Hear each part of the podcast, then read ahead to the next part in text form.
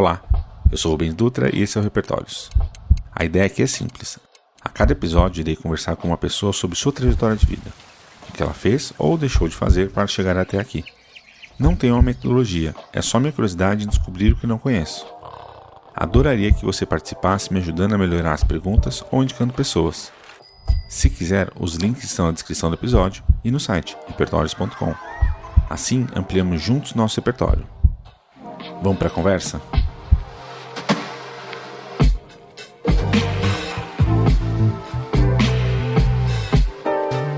Hoje eu vou conversar com a Clara. A Clara é uma pessoa que eu conheci. Acho que a primeira vez que conheci ela foi através do Tiago Dauge, um grande amigo. É, não lembro qual foi a ocasião, mas ele falou: Não, a Clara é amiga da minha irmã de muitos anos. Blá, blá. Eu falei assim: Ah, então legal. Tipo, até aí, normal. Só que depois a gente acabei conhecendo ela é, por conta de trabalho, através da Karine de novo, né? Uma nova conexão e falando muito sobre o que ela estava buscando falar sobre educação, sobre como a gente aprende, por que, que a gente está fazendo as coisas. Isso me interessou demais e eu queria muito conversar com ela para a gente poder, para eu poder ampliar meu repertório nesse sentido, porque é uma coisa que eu busco muito já há muitos anos também. Então, essa é por que você está aqui. Mas eu quero, ah, quero que você se apresente. Quem é você? Oi, Rubens. Oi, gente. Ah, mal prazer estar aqui conversando com você. É, Tô com um friozinho na, na barriga. Acho que vai ser um papo muito, muito bom. Tô animada. Quem sou eu? Bom, eu sou uma pessoa muito curiosa. Gosto muito de, de aprender coisas, de estar no mundo, de conhecer pessoas, de entender como as pessoas pensam e etc. E eu sou uma pessoa que busco ser sempre. Isso é um eu sinto que é um pequeno ato revolucionário de todos os dias, sempre muito afetiva, sabe? Eu acho que nada é mais importante do que a gente gostar e cuidar uns dos outros. Mas fora isso, assim, que são coisas muito abstratas, eu sou uma atriz de formação, comecei aí minha trajetória profissional no teatro. Aliás, começou muito antes disso. A minha mãe fala que uma das primeiras coisas que eu falei na vida era que eu queria ser atriz. E logo, enfim, sempre fiz teatro, estudei isso, fiz faculdade disso. E quando comecei a trabalhar, percebi que não seria esse meu caminho profissional e aí fiz muitas, muitas outras coisas. Mas, enfim, isso daí já é papo para mais para frente. Mas eu acho que acho, acho que se fosse duas palavras para mim, seriam curiosidade e afeto. Maravilha. E o que, que você uhum. faz exatamente hoje em dia e por que foi parar nessa área? Por que você fez, faz isso? Como você foi parar nessa área? Ixi, o que eu faço exatamente é, é difícil de dizer. então, o que você faz genericamente? Bom, hoje eu tenho uma empresa que chama Supernova, né, junto com a Laura, que é minha sócia, que é uma amiga muito querida. Que já participou e aqui a... no episódio 14, se eu não me engano. Isso, isso, ela participou. É, eu adorei é, o episódio dela. E a supernova, na verdade, ela é só um. Ah, é um, é um nome, é uma estrutura, assim, para organizar as coisas que a gente faz que são muito, muito diferentes. Assim. Então, eu trabalho bastante com conteúdo, principalmente conteúdo para aprendizagem, né? Então, conteúdo para educação corporativa, mas também, às vezes, projetos de comunicação que são mais de educação também.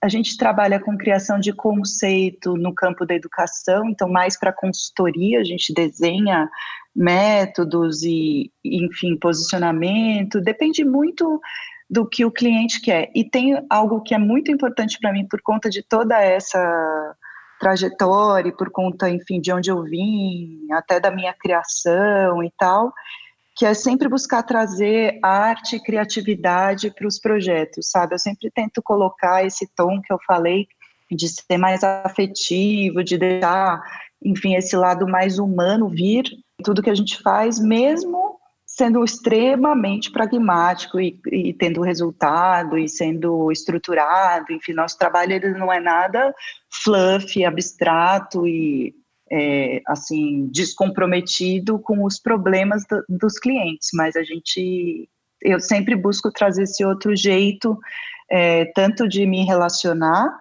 né, com as equipes e com o próprio cliente, com quem está em sala de aula, quanto de ter o foco ali o resultado, mas buscando também despertar um pouco de sentido, de trazer outros insights, né? Tanto que a, é, a frase da supernova é tudo é sentido, né? Que tem muitos sentidos aí, né?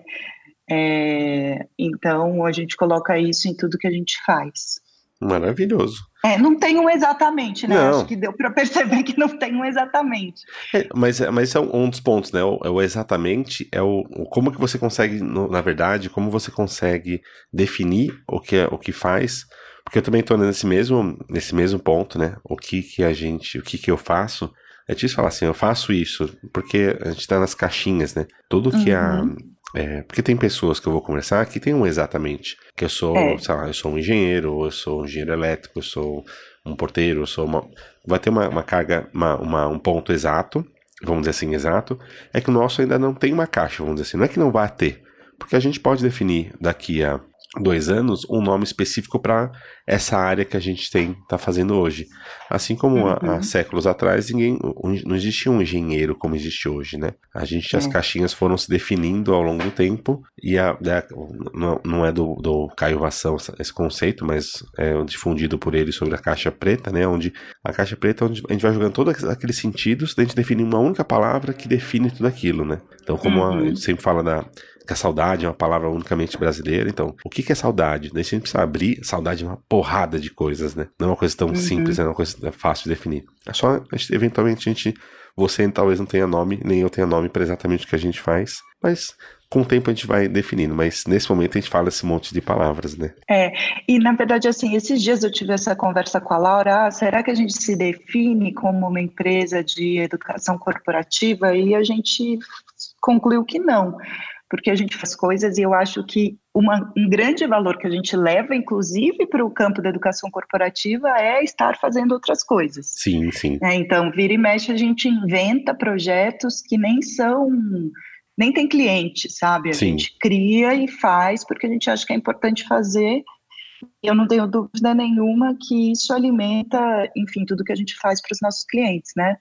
Com certeza. Então, é, tanto que quando chamam a gente, muitas vezes é, não é uma demanda exata, é um desejo, uma pergunta, e daí a gente vai ajudando ali a dar forma, sabe? Total. E, e isso faz parte de, de tudo que a gente faz. Então eu, eu acho bom é, não saber, não ter uma caixinha exata, mas cada vez mais a gente vem construindo um como, né? Sim um jeito de fazer e acho que um campo de, de interesse mesmo. E a partir daí, cada coisa, cada projeto emerge a partir do que precisa e a partir do que a gente tem para oferecer e da nossa rede. Então é um pouco isso que eu faço hoje. Maravilhoso. Então vamos lá. Eu queria saber na, na sua trajetória, no seu repertório, qual foi o momento que ajudou a te definir, assim, momento na sua história que ajudou a definir quem você é hoje. Então, assim, a, toda a história que assim, ah, esse momento foi muito importante e ajudou a definir você hoje. Ah, olha, tem que ser um só? Não, pode ser vários. Não? tá.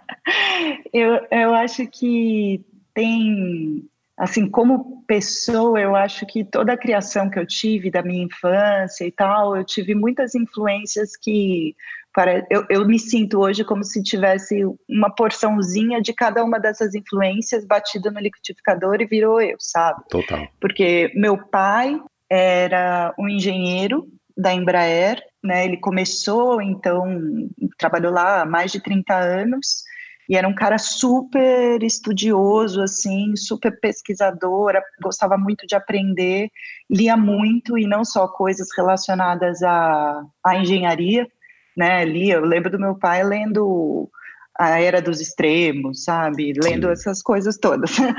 É, a minha mãe é artista plástica, então sempre me, me levou muito para ver coisas e sempre teve muito arte presente em casa. É, acho que tem uma coisa da minha família que vem muito para mim, assim, que eu só fui perceber que não era assim no mundo todo quando eu saí de casa, que a gente é muito um povo do silêncio, sabe? Sim.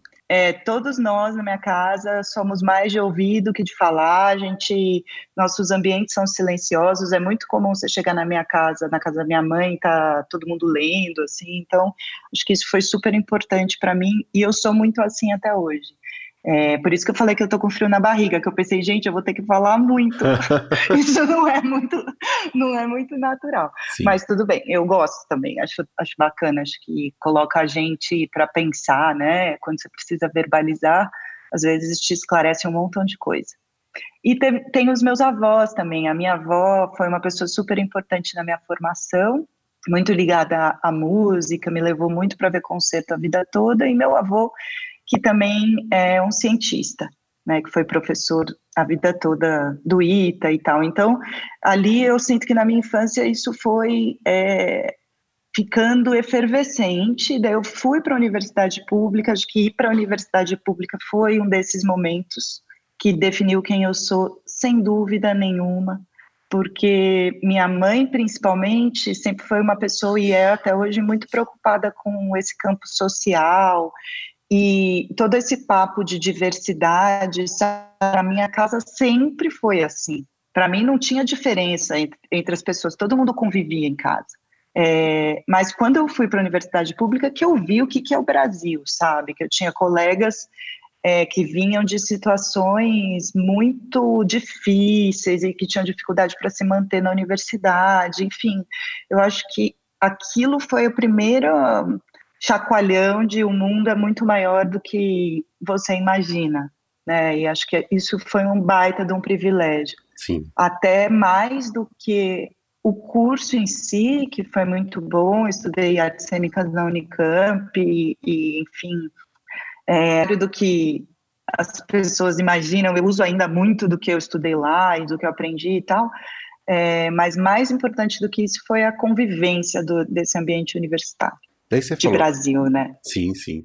Mas você falou uma coisa que é, é muito incomum ainda no Brasil, você ter você ter uma geração, as gerações, né? Mas ainda é muito incomum você ter pais que fizeram universidade, é, é, avós que fizeram universidade, é mais incomum ainda. Você tem alguma é, algum ponto que você percebeu a diferença no seu dia a dia? Algum momento que você percebeu o quanto o quanto você era, era meio diferente por conta dessa criação, logicamente não tem como você estar dentro do, da, da água, não tem como perceber que você está na água, né? Mas o quanto que você conseguiu perceber, é, algum momento que você tenha percebido que fala assim, nossa, é, meu pensamento foi construído assim, ou alguma coisa que te chocou? É, foi exatamente, acho que além dessa quando eu entrei na universidade pública, além da percepção dessa parte mais, nem falo de só social, mas humana mesmo, né? Sim. Como as pessoas são diferentes de fato, ali eu pude perceber o tamanho do, da minha bolha de privilégio cultural,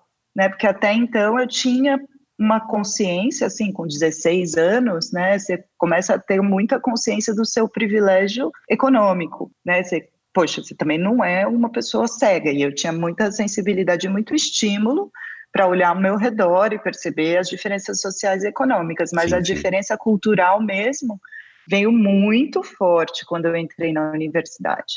Meus dois avós eram professores do ITA.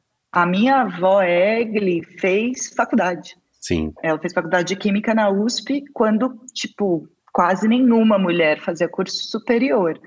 É, então, e, e, eu acho que isso também, a, a, a, minha mãe é um exemplo, mas a minha avó, por conta da geração, né, ela me foi um exemplo de mulher muito forte, porque ela não ela não trabalhou, não trabalhou nessa área de química durante toda a vida. Ela foi acompanhar meu avô. Meu avô, quando foi para o ITA, era tipo um descampado, ninguém sabia o que ia acontecer direito lá. Mas ela foi, teve cinco filhos, enfim, e se dedicou à família. Mas a minha avó sempre foi uma mulher que tinha uma opinião, que tinha o que dizer sobre as coisas. A minha avó era aquela que, quando eu ia na casa dela, ela estava mais interessada em saber qual era a última tecnologia do meu celular do que de contar histórias de quando ela era criança, sim, entendeu? Sim, sim. Então, então, esse, essa curiosidade pelo mundo, independente do que você vai fazer com aquilo, eu acho que isso veio muito daí, sabe? E isso é uma coisa que eu tenho até hoje. Eu fico louca com essas coisas de que a educação tem que ser só para você aplicar no dia seguinte, sabe? Nossa, é morrer. Eu acho que. E, e, aliás, se você olhar lá desde o começo, todos os lugares onde eu por onde eu passei, é, é sempre essa busca de ampliação dos sentidos, né? Sim nas coisas. E daí o Fernando Andreazzi, que você deve conhecer, Sim. criou essa frase maravilhosa para Supernova, tudo é sentido. Sim. Então tem muito a ver com isso, né? Como que a gente abre a nossa percepção e percebe que a vida é mais do que aplicar, produzir, consumir e etc. Então, eu acho que, com certeza, a universidade pública me mostrou é, o tamanho do, do, privilégio cultural também, assim, de, do lugar que eu cresci. Você falou uma coisa, me lembrou uma, duas entrevistas do Paulo Altran é, uhum. e, uma, e, e eu agora eu não vou lembrar o nome da atriz, mas no Provocações, que ela, uhum. eles falam muito sobre que o ator, ele é uma é um dos, da, das, dos profissionais que mais precisa estudar o ser humano que mais precisa entender o ser humano, uhum. porque ele vai emular em algum momento alguma característica do ser humano, ou várias características do ser humano, mas que ao longo do tempo é, os atores, foram, atores e atrizes foram ficando cada vez mais é, presos no, no, amanhã. Ah, preciso fazer uma coisa assim para amanhã, e nunca estão preocupados em, em, ir atrás do quem é esse ser humano, por que esse ser humano tem essa motivação e tudo mais. O que você acha é. disso, assim? Não sei se você já viu essas entrevistas, mas é muito boas. Eu não vi essas entrevistas, mas eu acho que com a primeira parte eu concordo totalmente, assim, né, de que a gente, eu tive o privilégio de ficar quatro anos estudando o ser humano e estudando o ser humano em relação, porque o teatro é o ser humano em relação, em relação Sim. com o outro, em, em cena, em relação com o público, em relação, enfim, com a tradição né, da dramaturgia. Então, isso foi um baita de um privilégio e acho que até hoje eu uso isso muito. Tem um filme que eu gosto muito que chama A Vida dos Outros, você já viu? Não. É, é sobre um espião. Eu não me lembro exatamente uh, o contexto, mas enfim, ele vai escutar. É na União Soviética, se eu não me engano. Eu posso estar falando uma besteira, tá? Não sei como eu fui esquecer isso. Mas enfim, problema. ele é um espião e ele é encarregado de descobrir se esse casal, que é formado por um dramaturgo e diretor de teatro, por um diretor de teatro e uma atriz, se eles são contra o regime. É, então tem todo aquele esquema das escutas e tal, e o cara ele é super assim pragmático, agressivo. O filme começa com ele ensinando a fazer um interrogatório. O cara é super assim, super convicto, foco ali na tarefa e não sei o quê. E quando ele vai escutar é, essa família para ver o que, que se eles são ou não traidores, ele começa a perceber uma outra forma de viver totalmente diferente de tudo que, aquilo que ele já tinha conhecido. Sim. É, então, esse filme, para mim, é, é, um filme que simboliza muito isso aí que você falou sobre o Paulo Altran, sabe? Que é uma outra forma de ver a vida, de olhar as pessoas, de conviver, que tem muito mais delicadeza, que tem espaço, tem silêncio, respira, tem afeto mas ao mesmo tempo tem muito estudo, vai ficando muito é, tomado por isso e, e, muda totalmente a vida dele.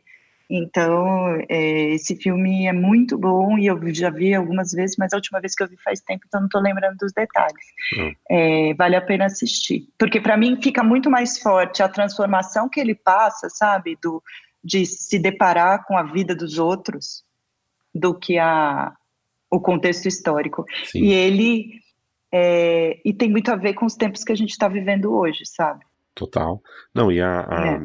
uma coisa, a Laura, a Laura Cardoso, a outra pessoa que também vai falar bastante disso. Ah, é, da mesma geração. Da mesma né? geração. É que são os dois maravilhosos. Mas, uhum. mas esses são, é são pontos, né, que a gente tem que, tem que ir atrás, né? Para poder entender, uhum. né? Não é, não, é, não vai cair no nosso colo, né? Acho que é o principal ponto. Mas em cima disso, uhum. eu queria, queria saber se você acredita em certo e errado ou se depende de contexto. Só é, achei aqui no Google, é, Ale, é, na Alemanha Oriental, tá? tá Nos bom. anos 80, se passa o filme. Se eu acredito em certo e errado, se depende do contexto, Isso. eu acredito em certo e errado. Hum. Eu acho que em muitas situações é, existem coisas que não são relativizáveis e que a gente acostumou muito a.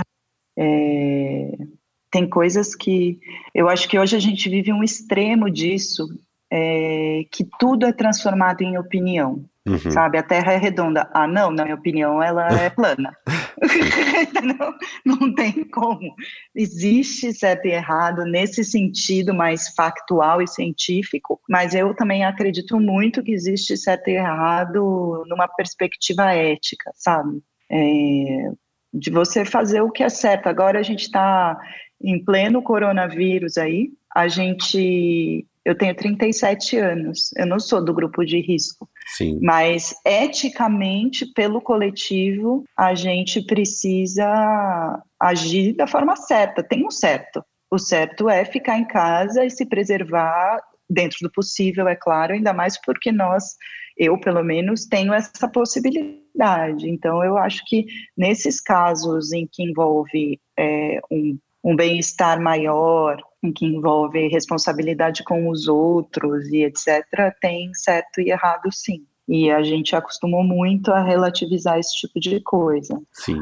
Agora, tem outros campos em que acontece o oposto, né? Em que a gente tem dificuldade de ver que é relativizado e que não necessariamente o seu jeito de ver é o certo. Mas ultimamente no mundo a gente está pecando tanto no primeiro sentido que eu falei, né, que é de sempre dar uma relativizadinha no que não, não poderia, que eu estou mais convicta, estou achando que a gente precisa falar mais sobre esse aspecto. Mas daí como, como, como falar para as pessoas, que é uma, uma questão muito importante para mim, como falar para as pessoas que tem uma crença, daí é o ponto de crença, em que alguma coisa não tem valor, que aquilo realmente tem valor e ela não acredita, ela não colocar para ela que para eu só tô tentando impor uma coisa para a cabeça dela. É, que coisa, por exemplo? Acho que depende da coisa. Então, é que na verdade independe. Por exemplo, se eu posso falar sobre o coronavírus, e daí ela falar, então, isso aqui é o certo, ou sobre a Terra redonda,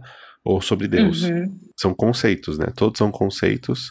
Alguns são mais objetivos, outros mais subjetivos, mas que tem, todos eles podem ter bases científicas para poder falar sobre eles. Eu queria entender como que você colocaria esse certo e errado por conta disso, de entender, tipo, é, é, para mim é uma, uma, é uma idiotice a pessoa não, não entender a gravidade do coronavírus. Só que eu tenho, uhum. tô rodeado de pessoas que falam assim: não, isso é bobagem, isso é uma coisa do governo chinês para vender mais máscara. Eu falei, nossa, mas, cara, não, né? Não é, não é tão simples assim. A natureza faz vírus, a natureza faz vírus, não, né? A natureza tem vírus e mutações de vírus aleatórios desde muito antes do ser humano existir. É, uhum. Como que eu falo para essa pessoa que não é, não é uma questão de opinião, é uma questão de é, uma verdade absoluta? Porque para ele uma opinião contra outra. É que eu acho que esses processos que a gente está vendo, eles não, não vêm de uma conversa, né? Sim. Não é uma opinião isolada a respeito disso. É um contexto histórico que por anos foi permitindo que isso se construísse. Então, eu, eu acho que a gente tem que falar. Eu até confesso que para mim o confronto é um lugar muito desconfortável. Sim. É, então é, eu faço isso de forma muito consciente em momentos muito escolhidos, né? Eu tendo mais a ficar quieta quando eu acho que esse enfrentamento não vai para lugar nenhum. Sim. Mas eu acho que falar, falar com calma, demonstrar com fatos e etc é o melhor caminho, mas também não não sei se eu vou ser muito pessimista, mas eu acho muito. Ai, é muito injusto com a gente mesmo a gente esperar que num diálogo a gente vai conseguir reverter um ponto de vista que é um ponto de vista que vem sendo construído sim. por muitos fatos e por muitos anos, sabe? Sim, sim. É, então, é, acho que a gente precisa falar, pontuar coisas que são importantes, mas também sem entrar sem entrar num desgaste de achar que a gente é que vai mudar a cabeça das pessoas, sabe? Eu acho que é, e às vezes é não esperando chegar no confronto, sabe? É construindo boas conversas antes, sim, né? Sim. Demonstrando, tipo, eu trabalhei um tempo no governo e, eu, e era um, gente, era uma loucura, era é porrada o tempo inteiro trabalhar no governo. E eu sempre lembro da, da Marta Porto, que é uma pessoa incrível, que era minha chefe lá na Secretaria de Cidadania e Diversidade Cultural do Ministério da Cultura. Ela sempre falava: vamos olhar para as pautas positivas, porque essa pauta combativa, né, de você ficar respondendo, acaba tomando toda a nossa energia. Sim. Né? Então, eu acho que às vezes não é numa interlocução, a hora que você está no enfrentamento, que você vai conseguir reverter uma percepção, mas é às vezes, ainda mais a gente que produz conteúdo, é ajudando no longo, que a gente tenha outras referências e etc. Mas eu acho a sua pergunta excelente, porque realmente é difícil. É bom pensar a respeito. Sim, totalmente. Então, mas uma, alguma uma outra coisa, né? na sequência disso. Quando você, quando você falou que você acredita nesse certo e errado, como você sabia o que é certo e o que é errado? Quem te ensinou isso, além dos seus pais, seus avós? Quem te ensinou é, o que era certo e errado? Não, não além deles, você pode falar deles, mas quem te ensinou? Falou assim, ó, isso aqui é certo, isso aqui é errado. Hum, eu acho que, na verdade, o que te ensina são as situações em que você é testado é, em que você é colocado diante de uma situação em que você tem que tomar uma decisão e você tem um atalho que vai te fazer ter um resultado pessoal melhor e mais rápido, ou você tem um caminho mais difícil que não vai te trazer benefícios assim imediatos e tal, mas que você simplesmente sabe que é por ali que você tem que ir. É, então esse tipo de situação é que me ensinou esse, essas coisas, sabe? Uhum. E foi é, pode parecer hoje em dia meio fora de moda falar isso, mas é muito verdade. É, foi trabalhar nos governos que me ensinou isso. E trabalhar com pessoas que eu admiro muito e que, tom, e que tomaram decisões muito difíceis é, às custas de abrindo mão de vantagens e benefícios próprios. E não estou falando só de corrupção, mas estou falando de tem que enfrentar esse tema, não dá mais para fugir desse tema. Sim. É, então eu acho que são as situações que você é colocado em teste, inclusive quando você pode falar palavrão nesse podcast, inclusive quando você faz merda e se arrepende para sempre depois. Sim. Né? Então eu acho que é nessas situações que, que a gente aprende o que, que é o certo e o errado, né? Não, isso é maravilhoso. Mas tem, tem uma, um momento que a, todo, todo momento a gente tá tentando acertar, né? A gente nunca tá sai de casa e fala, ah, hoje eu vou errar um pouquinho. Não, a gente tá sempre tentando acertar. Eu queria saber, assim, de, de você, quais são os momentos que você, tentando acertar, você é, fez um erro crasso, assim, mas que você acabou tentando se prender nesse, nessa ideia inicial que você tinha, mas o orgulho te cegou assim de você falar, não, mas eu não, não posso estar errada, eu estou certíssima. É, não, eu estou pensando aqui, tem uma situação que foi muito ruim, mas essa eu não quero falar, então estou tentando tendo dificuldade de pensar em outra. Algo, eu, pode ser algo simples às vezes, né? É, é que eu estou tentando lembrar de um fato, assim. Ah, eu acho que quando eu, eu trabalhei em banco, né? Uhum. Eu trabalhei em banco quase três anos. E eu vinha de uma história que era muito, tipo, guerrilha. Sim. Porque eu vinha, eu vinha da Secretaria Municipal de Educação de São Paulo. Então, tipo, era você tinha que sair que nem um trator, porque você tinha que fazer as coisas acontecerem e claro que tem que ter muita escuta e tal, mas é, tinha esse lado muito botar para frente, fazer acontecer, não sei o que, não sei o que. E eu acho que no banco eu demorei muito para enxergar as outras pessoas, sabe? Uhum. Eu fui, demorei e talvez eu tenha, porque eu queria fazer, as intenções eram as melhores possíveis, mas eu acho que talvez eu tenha deixado é, magoado pessoas, tenha feito coisas desnecessárias por mais tempo do que deveria. Sim mas nada que eu não tenha conseguido reverter depois e fazer isso ser um baita de um aprendizado para mim. Sim. Mas eu ainda tenho até hoje esse viés meio tipo que eu não acho legal, tá? Deixa que eu faço, vamos lá, eu dou conta, entendeu? Por mais que as intenções sejam boas, eu acho que tem coisas que são mais importantes nisso e que eu procuro trabalhar.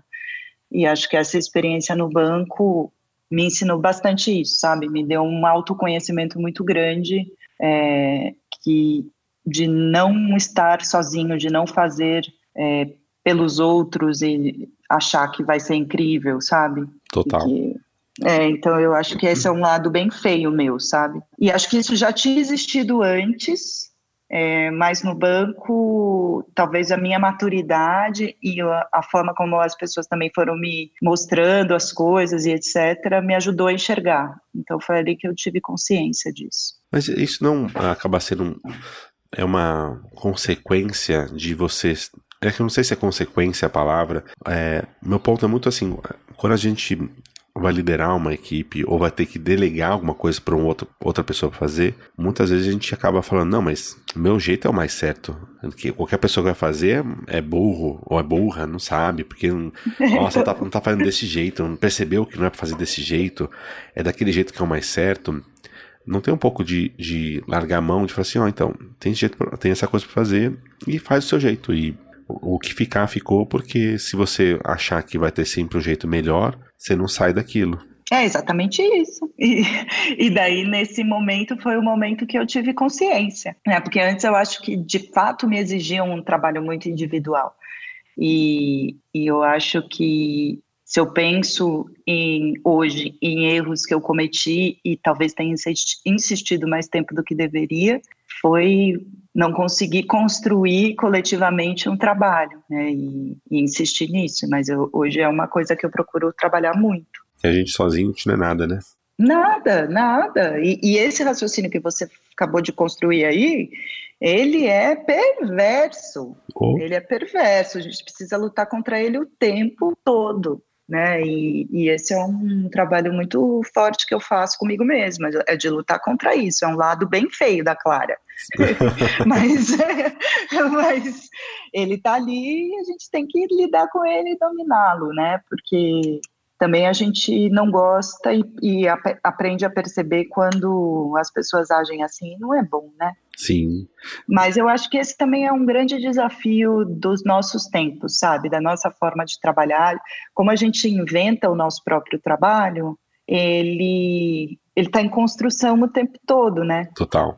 Então, você seguir num, é, num fluxo de construção que é seu, que está vindo, é, é mais natural, né? Então a gente, ainda mais que a gente trabalha muito remoto, é, a gente encontra poucas pessoas e tal. Então eu acho que cada vez mais é, eu coloco energia em construir momentos de compartilhamento, porque se deixar o natural leva a gente para um individualismo absoluto. Totalmente. Né? Inclusive, eu estava conversando ontem a respeito disso, que é, é super legal isso tudo que está rolando aí, de que ah, descobri que essa reunião podia ser um e-mail, descobrir, né, vamos fazer mais reunião remota, vamos viajar menos de avião para fazer reunião, que é, que é super poluente e, enfim, é um problema sério para o meio ambiente, etc.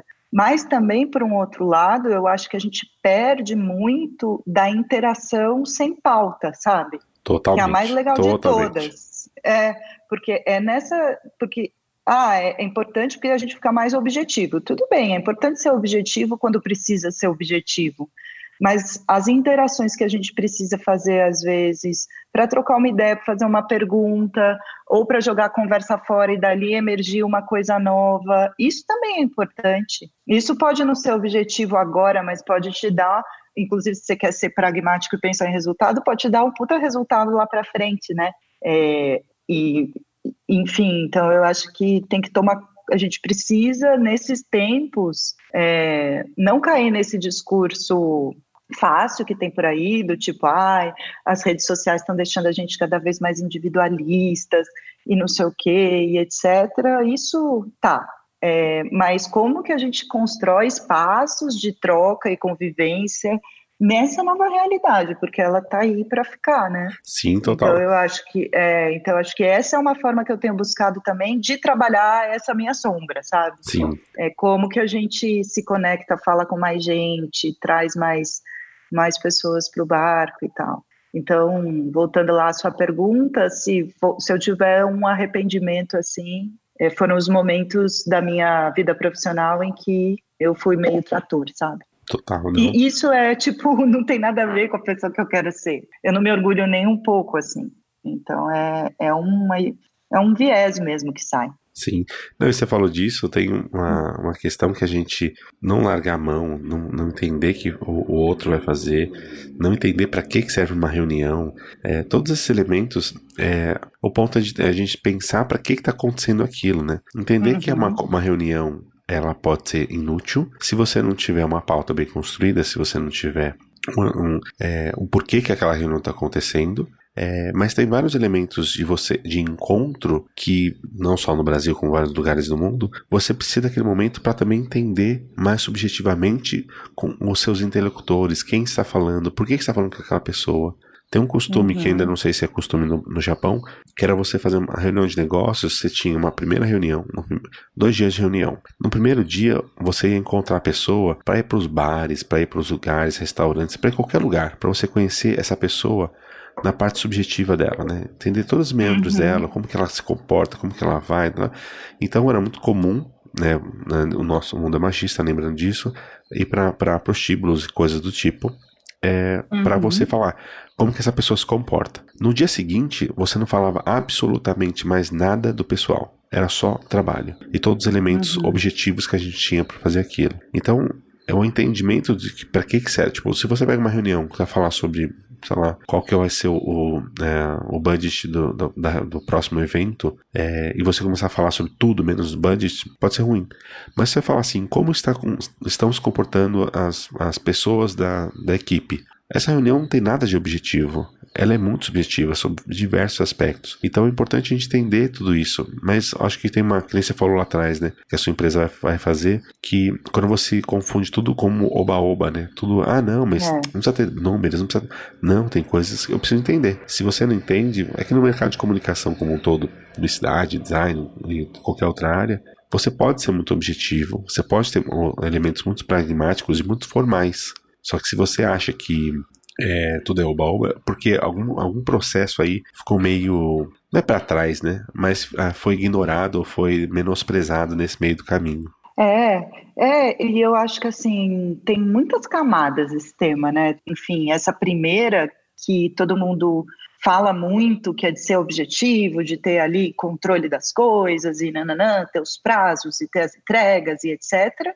Isso é uma delas. Tem uma outra que é mais subjetiva ou até, sei lá, qualitativa, que é isso que você falava, vamos falar sobre as pessoas, vamos falar sobre o ambiente, é, e isso ainda é bastante é, então vamos olhar para essas questões mais é, subjetivas, intangíveis do trabalho. Sim. Mas é, o que eu acho que é muito importante é o espaço não delimitado para um, uma finalidade, Sim. sabe, para um resultado. Eu estou escrevendo um livro que é sobre, em, em coautoria com Alexandre Teixeira, que é um, um jornalista, um cara super legal, que ele, enfim, está falando sobre o quanto as novas tecnologias estão tra transformando o mundo do trabalho. E eu estou falando sobre aprendizagem nesse contexto. Está né? Tá sendo super desafiador, porque enfim, é um campo que eu trabalho há uns oito, dez anos, então, tipo, o que, que eu quero falar sobre isso nesse momento? E muito, tem muita coisa sendo dita sobre isso. É, e eu acho que esse é um dilema muito grande do controle. Então, é, o que, que você precisa construir para ter eficiência é, na, na sua aprendizagem, quando você está buscando é, desenvolver uma nova habilidade técnica e aplicar aquilo de uma forma imediata, e do, do que está sendo cada vez mais exigido dos profissionais, que é a criatividade, a inovação, conseguir ter novas ideias. E como você se prepara para isso? Né? Acho que tem muito a ver com esse nosso tema dos repertórios. Sim. Não tem como você ser absolutamente pragmático e falar, ah, estou fazendo este curso aqui porque daqui a seis meses eu quero inovar. Sim. É, é algo que você vai construindo e provocando e tendo em você que uma hora emerge, mas também é que ambientes você cria para isso emergir e não tem como você falar, ah, Hoje a gente vai ter uma conversa espontânea, mas eu quero sair com um resultado X disso, percebe? Sim. Então, é, esse dilema é muito, muito grande. Não, isso é, é muito engraçado, né? A pessoa quer o resultado é. de uma coisa que ela não faz ideia do que ela quer, né? E, tipo, ela, é, ela quer verdade, ficar confortável eu... com isso. É, o que eu acho é que a gente começou a querer resultado de tudo. Sim. A todo instante, né, no mundo profissional. E isso barra é o, o inesperado. Sim. Barra, né? E às vezes é um. É como isso que você falou lá do Japão. Às vezes é porque você teve uma interação não pragmática ali, não transacional antes, é que você percebeu alguma coisa daquele ambiente, daquela pessoa, que vai vir uma postura sua lá na frente que vai fazer toda a diferença, sabe? Total. Então, é, isso me pega muito quando a gente fala de comunicação, é, de desses, desses outros skills, sabe? Porque muitas vezes a gente tenta impor, quando a gente está é, falando desses entre aspas, soft skills, essa que o, o pessoal agora está chamando mais de power skills, né, que na verdade elas não são soft no sentido pejorativo, elas são o que te dá poder de influência no ambiente. Sim. Não dá para a gente impor a lógica da, da aprendizagem técnica aqui, né? É, porque isso depende de muito, muitos elementos que estão que são do acaso ou das situações, do contexto, do desafio, do, do dia que a pessoa está, né? Eu acho que essa questão do controle na aprendizagem é, é a grande questão hoje em dia. Sim, tem uma, alguns elementos que você pode, é que eu sempre tento pensar né, na, na em física, em outros elementos, né? Uma, a vida ela acontece a partir de é, meio DNA, né? DNA de uma fita de DNA de um lado e uma fita de DNA do outro e assim a gente vai se compondo. É, mas você não sabe se o seu filho vai ter um nariz X, Y, Z, se ele vai ter o olho azul, claro ou escuro, se ele vai ter cabelo assim ou assado, se vai ter altura. Você não sabe nada disso. O que você sabe é que você deu a vida e como que ela vai se compondo a partir daí. Quando você quer saber se seu filho necessariamente vai ser é, ah, vai ser um menino alto uma menina é, alta assim assim assado, cabelo loiro, cab... tipo, para que você quer saber disso? O que que, porque, que, que defi... o que, que vai mudar na vida dessa pessoa se ela tiver esses, esses essas características que você tanto quer? Eventualmente você não está simplesmente pensando que lá atrás tem que pensar uma coisa muito mais mais importante que é o o DNA, né, o, esse detalhe de, que vai iniciar todo esse processo. Não que a gente deva escolher a pessoa pela característica física que a gente queira no nosso filho, mas o ponto é de é, é uma coisa muito mais muito anterior. Só que hoje a gente vê muitas pessoas querendo projetos ou tudo mais que queiram já saber como vai ser essa pessoa com 40 anos de idade e quer gostar dessa pessoa. Você fala assim, cara, não dá, não tem como, é, é impossível. É, não, eu acho que esse exemplo, essa analogia com paternidade e maternidade é muito pertinente para falar sobre controle, né? Sim. E assim, acho que quando a gente fala dessa questão de controle genético e etc, daí a gente abre um campo maluco.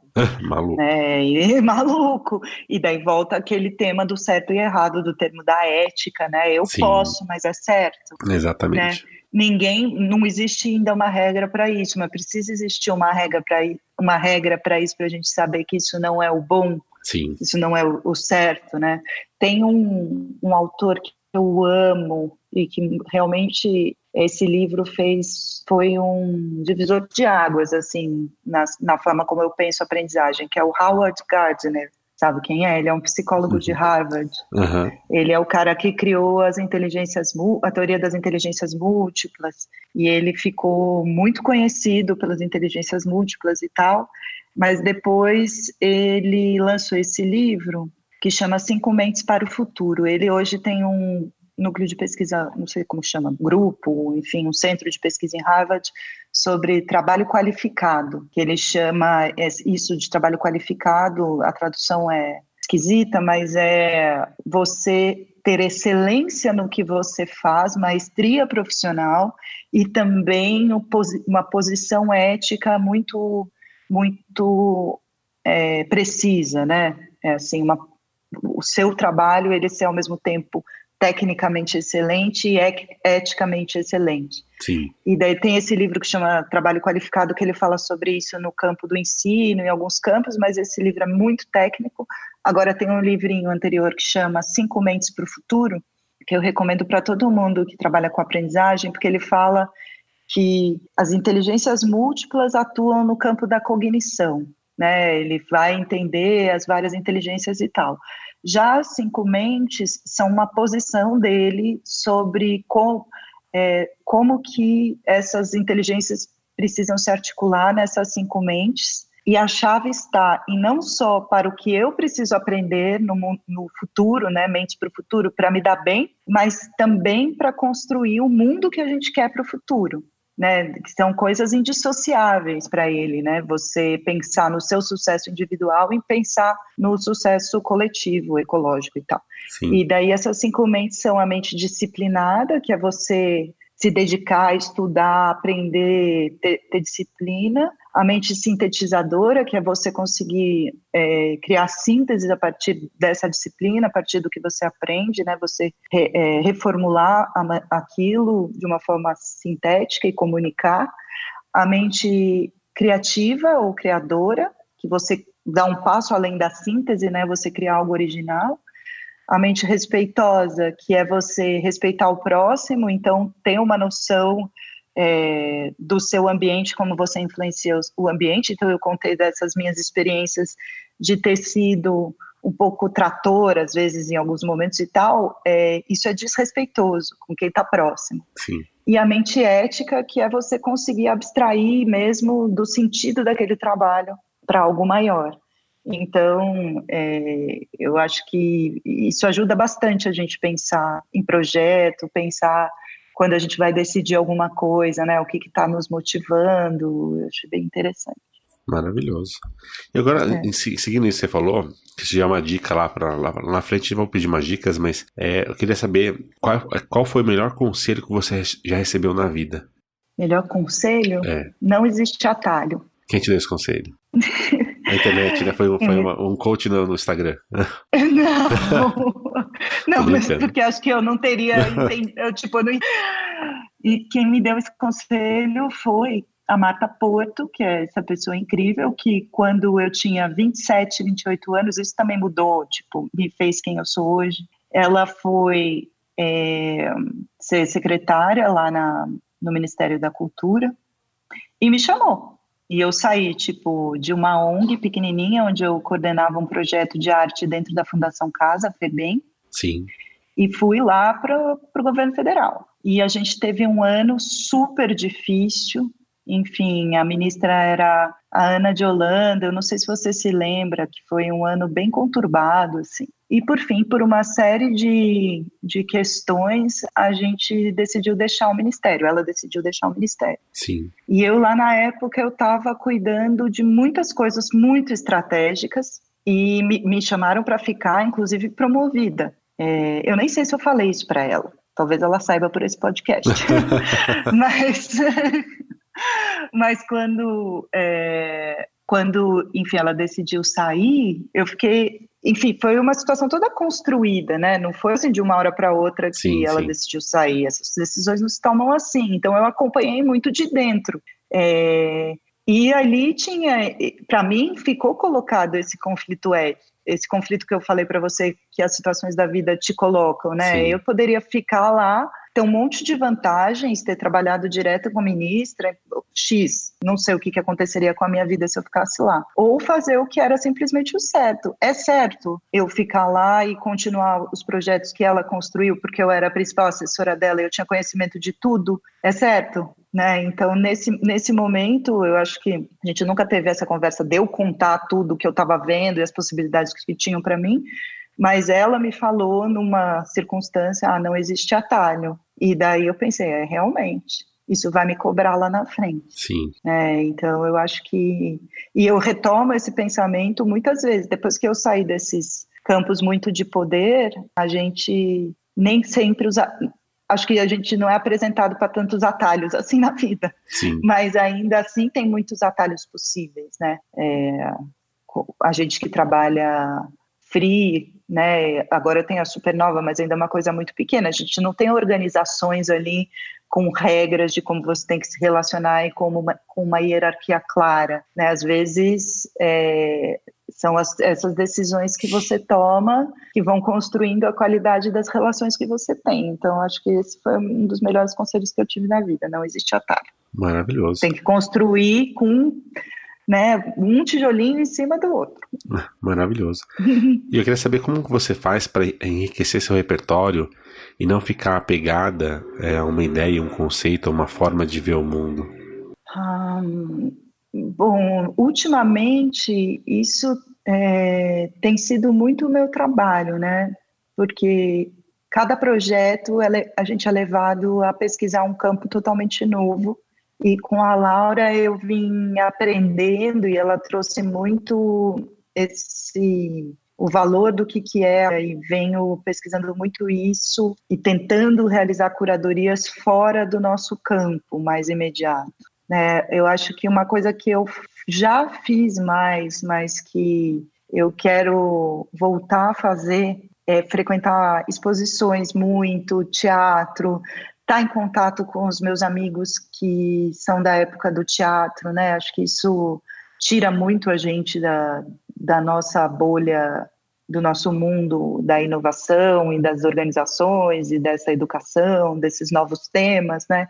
Acho que é, conviver com essas pessoas de campos diferentes tem uma coisa que eu faço, mas não é intencional, é natural, que é eu convivo com pessoas das mais diferentes gerações, né? Um dos meus melhores amigos tem 76 anos de idade. Sim. Né? Então, é, o que, que essa pessoa pensa da vida, o que, que ela já viveu, é, qual, como é que ela está vendo essa situação que o país está, esse tipo de, de ter interesse genuíno pelo outro, eu acho que é uma coisa que eu exercito e, e amplia muito, né? Muito, muito, muito o nosso repertório. A gente fala tanto, tanto de empatia, mas a gente precisa exercitar. É, é o que o Paulo Otran falou né, nessa entrevista, exercitar esse olhar para o outro que é diferente mesmo. Sim. Né, e se você não convive, você não vai desenvolver sensibilidade e, e elementos é, de repertório para isso mesmo, né? Como Sim. é que você vai ter empatia com alguém que você não tem interesse em conhecer, em saber o que pensa, em saber como vê o mundo, né? E, e aí a gente volta para essa questão de que nem tudo é, é transacional, sabe? Tem um TED de uma de uma moça da NPR, sabe? Aquela rádio. Sim, NPR. Pública. Sim. É e que ela fala sobre comunicação, que é genial, assim, ela fala, ah, você começa assistindo que é tipo algo do tipo 10 regras, 10 formas para conversar melhor e etc. E no, e no fim ela fala, olha gente, o único jeito de você ter boas conversas é ter interesse pelo outro. Sim. Genuíno, né, pelo outro e não pelo que você vai ganhar daquela interação. Então eu acho que isso amplia muito, muito o repertório. Mas outras coisas eu tenho bem pouca paciência, assim, sabe? Eu não sou de ficar assistindo muita coisa, eu sou mais de ler, etc. Mas cada um com o seu, né? Não tem, esse é um dos pontos mais importantes, né? A gente não tem que emular ou fingir que quer fazer uma coisa que não quer, né? Foi uma grande lição que eu tive com a minha filha de entender que eu não tenho que ser um pai que as pessoas querem que eu seja ou que eu é. acho que tem que ser. Não, tem que ser o pai que eu posso ser. E tem coisas uhum. que eu vou fazer que outros pais vão achar o máximo, tem outras, outras coisas que outros pais vão achar, nossa, que bizarro que ele faz. Mas, contanto que a saúde dela seja plena e seja acontecendo tudo que ela possa fazer, se eu jogo ela para cima ou não, se eu brinco de, de lutinha com ela ou não, não é uma, uma questão de. não é um problema, né? É, né? Que eu, eu realmente admiro essas pessoas que falam: ah, não, eu assisto de tudo, eu. eu é, tipo, ah, a gente precisa saber como tá todo mundo pensando, o que, que os outros estão vendo e tal. Eu não tenho pouca disponibilidade emocional para isso, sabe? Tem coisas que me deixam mal. Sim. Então, e, por aí eu não vou. não, mas, mas esse, esse, não, mas esse é um ponto legal, porque assim, você não tem essa paciência. Eu faço uhum. muito isso exatamente porque eu gosto de tirar a subjetividade da sociedade, eu gosto de tirar toda essa carga é, é, não escrita, né? Todas essas, essas entrelinhas de todos os vídeos que eu vejo. Porque se eu vejo um vídeo, eu vou pegar. É difícil você. É que nem quando você lê o livro, você fala assim, você tá no meio dele, você tá tentando é, adivinhar como que vai ser o final. E eventualmente no final do livro, a mensagem era muito simples, assim, era uma tipo. Em uma linha você conseguia, entre aspas, definir o livro inteiro, mas é necessário o livro inteiro para você construir isso na sua mente e falar: ah, é isso que aconteceu. Uhum, é. Mas agora eu quero saber uma coisa muito mais simples. Sabendo o que você sabe hoje e sabendo que você só sabe o que você sabe hoje para todo, o seu repertório de vida, você arriscaria mudar alguma coisa do seu passado e ser uma pessoa diferente? Mudar alguma decisão, assim, algum fato? Isso, qualquer coisa. Hum, não sei. Uma intuição que me vem, mas que eu acho que é difícil avaliar, né?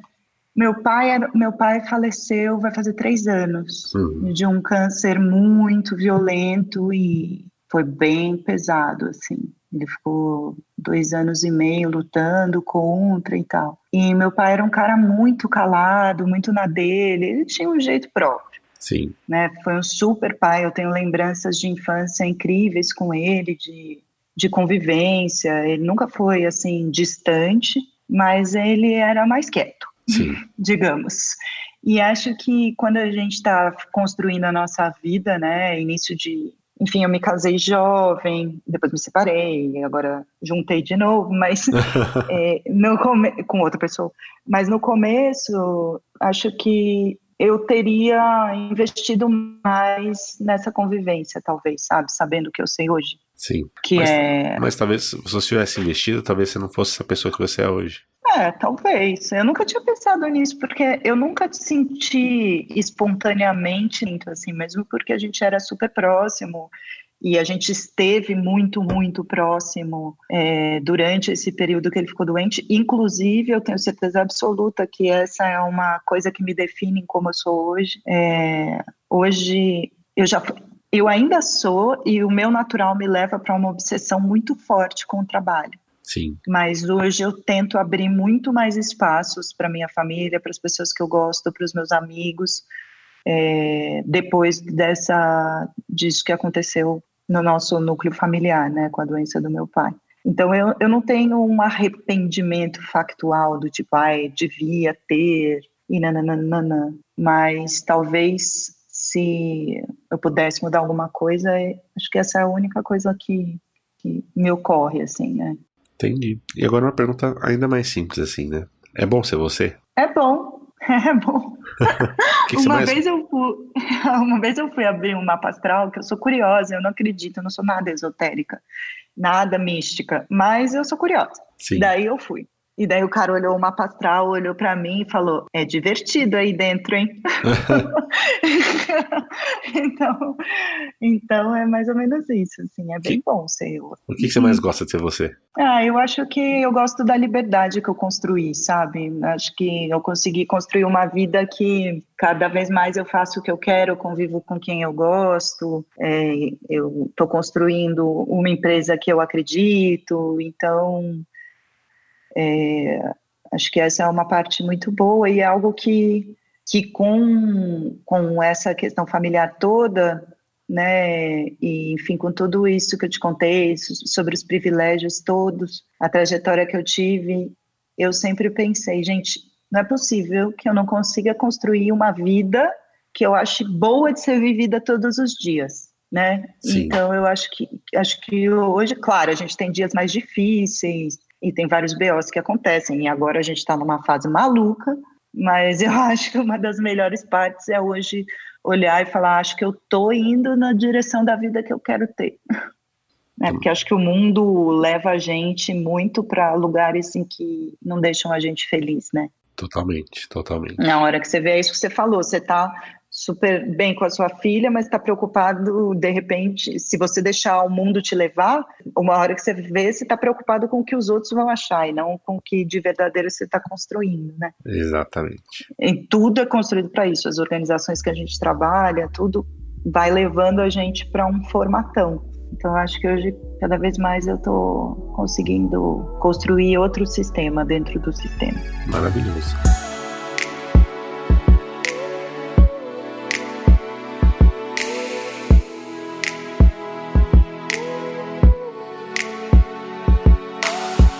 Gostaria de saber agora, são, são três perguntinhas agora bem simplesinhas mesmo. É, primeiro, quais foram os seus ou suas mentoras da, na vida? Hum. Os principais, né? A gente tem uma lista gigantesca sempre, mas quais foram aqueles é, duas, três pessoas que falam, nossa, essas três pessoas me. Ah, eu acho que tem a Mata Porto que eu falei, né, aqui.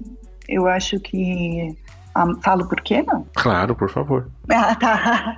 A Mata, eu tô lendo um livro agora no momento que é espetacular, que chama Afiadas. Uhum. As mulheres que fizeram da opinião uma arte. E conta, enfim, dessas escritoras, principalmente norte-americanas, ou todas, não, não sei se todas, mas que, enfim, eram mulheres que publicavam e falavam suas opiniões sobre o mundo. E a Mata, para mim, ela é muito isso. Ela tem um pensamento muito original sobre cultura, né, sobre imaginário. É uma pessoa que estuda muito formação de imaginários e muito coerente. Né? Então, quando a gente esteve juntas no governo, tanto que a gente ficou amigas para sempre. Até hoje a gente é amiga. Sim. Mas é, eu consegui ver muito daquelas coisas que eu imaginava ali em ação no dia a dia. Então, ela é uma, uma mentora e eu acho que até hoje ela produz coisas que vale a pena a gente ler a respeito do, do que está acontecendo. Maravilha. É, outro mentor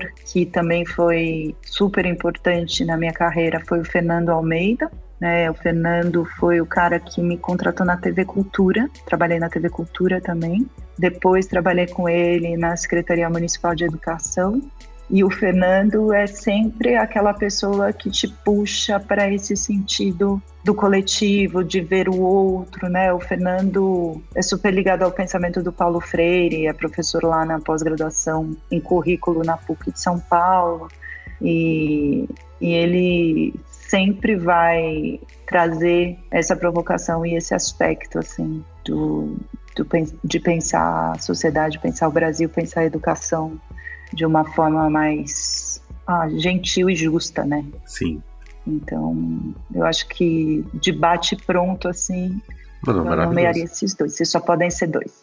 Não, não. Poderia ser, ser vários, mas é, é, importante a gente ter aqueles que são mais, mais, mais estruturais, né? Vamos dizer assim, na vida. Mas eu queria saber é. agora de você, é, que você me passasse uma dica, pode ser de livro, de experiência, de qualquer elemento que você acha que é importante para aumentar meu repertório. Então não precisa, pode falar assim, ah, dá uma caminhada, uma volta, uma volta no quarteirão. Pode ser uma dica. Não precisa ser uma coisa necessariamente intelectualizada. Pode ser intelectualizada também, é sempre muito bom.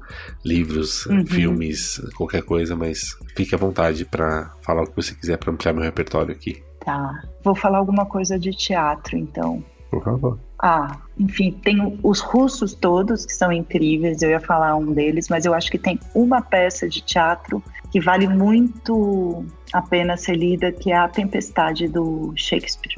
Que ele fala, enfim, é uma, uma história claro, né, não é realista, porque Shakespeare não é nada realista, mas ela é bem fantástica e fala sobre Próspero, a, a, ilha, essa relação do homem com o conhecimento, enfim, tem personagens muito interessantes. Então, a Tempestade de Shakespeare. Maravilha, só isso? Ah, é? Eu estava aqui fazendo mais esforço para escolher só um. Não, Achei não. que tinha que ser só na, um. Na lista aqui no repertório você pode falar um milhão de coisas. Tem um filme que é espetacular, que eu, eu tenho, inclusive, se quiser emprestado, que ele é difícil de achar. Sim. que ele em chama... VHS, eu tenho em VHS aqui, ser é, emprestado. É, é, eu tenho em DVD, porque eu tenho apego, porque eu já nem tenho mais aparelho de DVD. Sim, eu, tô... Somos eu dois. tenho um filminho aqui que é um filme falado do Manuel de Oliveira, que é um cineasta português. E esse filme, também conhecido carinhosamente como um filme parado, então não, não espere grandes acontecimentos, mas ele é um filme assim bastante metafórico é, sobre o momento atual da, da cultura, da globalização e tal. É uma viagem de navio é, tem pessoas de várias nacionalidades dentro desse navio, então tem o John Malkovich, que fala inglês, tem a Catherine Deneuve, que fala francês, daí tem a Irene Papas, que fala grego, que é uma atriz maravilhosa, e tem uma atriz italiana, enfim, aquele navio ali é, se é uma grande Babel e todo mundo conversa. Você é uma metáfora da civilização ocidental, porque eles vão passando em vários lugares importantes no Mediterrâneo e vão falando de tudo isso, dessa construção da cultura. E daí tem um final surpreendente que eu não vou contar, mas que te faz ter uma grande reflexão a respeito, enfim, de onde vem a nossa tradição cultural e e o que está em jogo nesse momento. Então, um filme falado é um, um filme que vale muito a pena assistir. Maravilhoso. É, é, acho que. Deixa eu pensar. Tem muitos livros, né? Tem um livro que eu gosto muito, não sei se você já leu, que chama Originais. Ah, sim.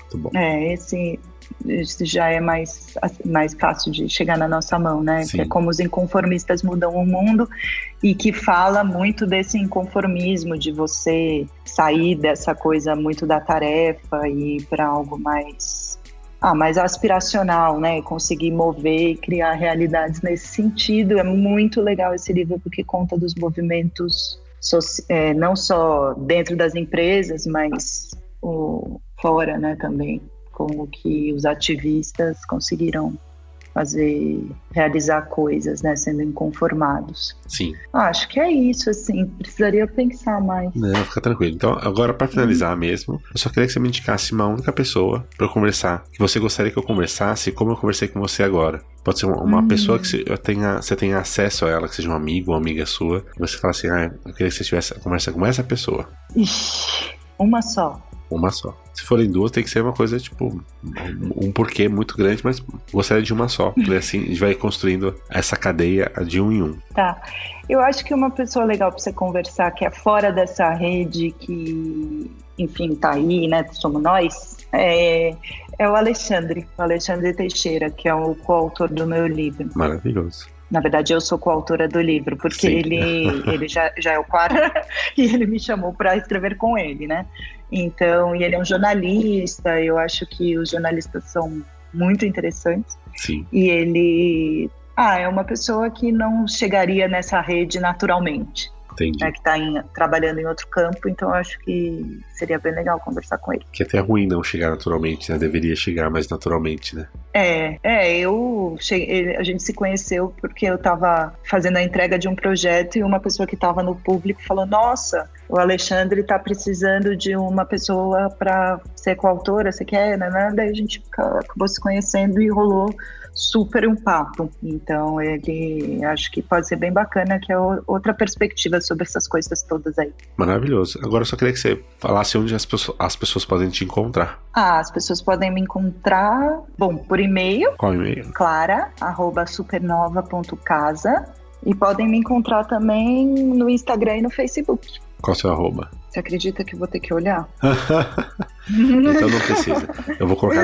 Vai estar na descrição do episódio, vai estar lá no, no, eu não no episódio. sou muito é, ligada nessas coisas. Aí se tem é plano para esse ano, assim, tem que não, ser, ser mais, né? E eu lembro mais de uma coisa do repertório, posso falar? Que claro. é um artista que eu amo, claro. que é o Joseph Boyce. Joseph Boyce é um artista incrível, é, contempor é, contemporâneo, mas já não, não é vivo, né? Sim de arte contemporânea, faz instalações e, e, e, ele tem um conceito que, é, que ele chama de escultura social, né? Então que ele cria pequenas ficções assim da sociedade, foi um grande educador, então foi demitido porque ele era muito inconformado da, da universidade.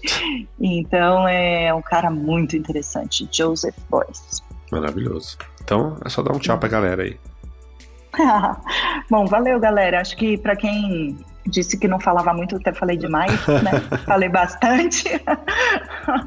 Mas as perguntas foram muito provocativas e puxaram aí o fio, super legal. Espero que vocês tenham curtido. Se quiser também ficarem com curiosidade, tem o site da Supernova, que é supernova.casa, lá tem um pouquinho sobre a gente. E Rubens, muito, muito obrigada. É sempre muito, são sempre muito boas as conversas com você. Obrigado você.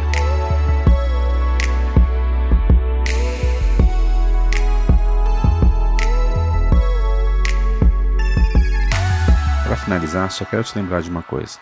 Todos os conteúdos que falamos durante o episódio tem link lá no post. É só acessar repertórios.com. E aproveita que está lá, E me conte o que achou do episódio, o que passou pela sua cabeça enquanto você ouvia. Mas se quiser mandar uma mensagem mais privada, mande um e-mail para ampliar.repertórios.com. Você também pode indicar alguém para eu conversar. É só entrar lá no site e ir na aba Quero indicar alguém. Até o próximo episódio.